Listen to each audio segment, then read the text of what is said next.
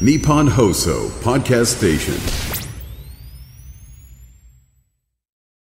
ラジオで毎日聞く健康管理、モーニングライフアップ、今日の早起きドクター。今週は東京都医師会副会長で、葛西中央病院院長、整形外科医の土屋昭夫さんをお迎えいたします。土屋先生、おはようございます。おはようございます。よろしくお願いいたします。よろしくお願いします。さあ、今週は今年4月から適用される医師のお医者さんの働き方改革について詳しく伺ってまいります。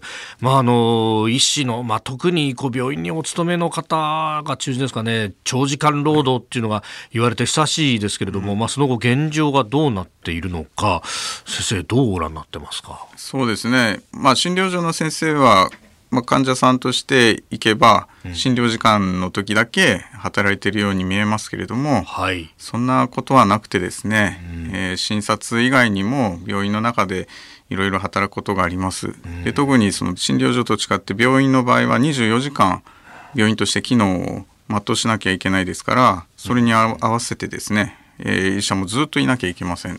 まあそういった中でですねどうしても、えー働きすぎの医者はいっぱいいました。まあただ、そうも言ってられないというところですか。一般的に働き方改革これは2019年からん始まっています。はい。でただその中でもですね、まあ、建設業とか、はいあるいは運送業と合わせてですね、医師についてはもう少し時間をかけて調整しなきゃいけないということで5年間はい待ってですね、えーそれから始まることになりましたそれが今年の春4月からということになります。うん。このまあ5年の猶予期間の間で、まあ、あの仕組みもちょっと整えてねみたいなところがあったのかもしれませんけれども現状その辺というのはどうなんですか？そうですね。目指すところはですね、まあ、制度上ですね時間ですね。働き方改革と名前だけ見ればですね、働く内容を変えるイメージもあるかもしれませんけれども、はい。まあ、現状はですね働く時間をまず短くしましょうということになっています。えー特にですね時間外労働ですね、まあ、朝の9時から夕方の5時まで、まあ、普通の勤務時間、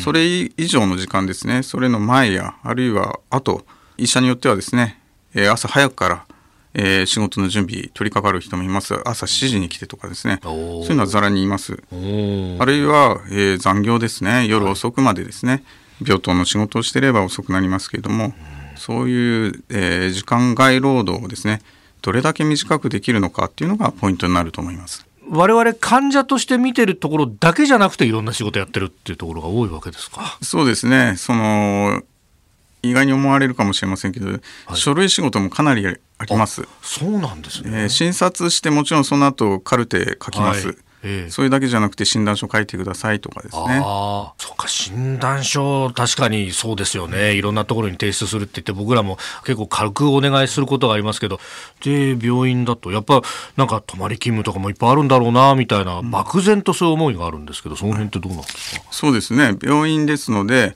えー病棟の仕事はですね夜も続けて行わなければなりませんあるいは夜時間外ですね。救急外来やっているところもあります。そういったところには患者さんが来ます。宿直だって言って、だから寝てられるかって言ったらそんなことはないわけですよね。そうですね。まあ寝当直って言って、ええ。まあ、ほとんど呼ばれない、えー当直もありますけれども、はい。まあ、一方ではですね救急外来もずっと朝から夜まで、えー働いていた当直もあります。ですけど夜は例えば患者さん診察してるんだったらそれは当直とは言わないで時間外労働としてちゃんと切り分けて労働時間に該当しますというのが今回明らかに、えーされたところです。